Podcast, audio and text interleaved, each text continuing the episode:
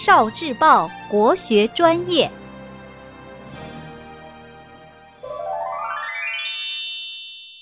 三字经》之挂角读书。如负薪，如挂角，身虽劳，犹苦拙。这一句话说了两个故事。负薪说的是汉朝朱买臣。他虽然家庭贫穷，天天要去砍柴卖钱，但是他利用挑柴走路的时间来读书。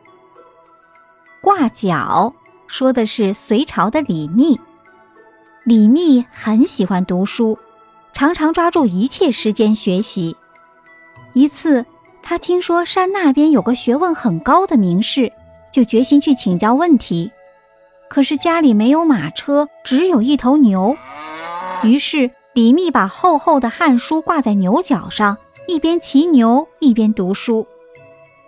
虽然朱买臣和李密没有时间学习，环境很艰苦，但他们仍坚持读书。《三字经》的最后一部分内容是关于学习的，讲了很多古人勤学的故事。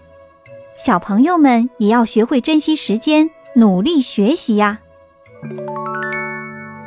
聆听国学经典，汲取文化精髓，关注今生一九四九，伴您决胜大语文。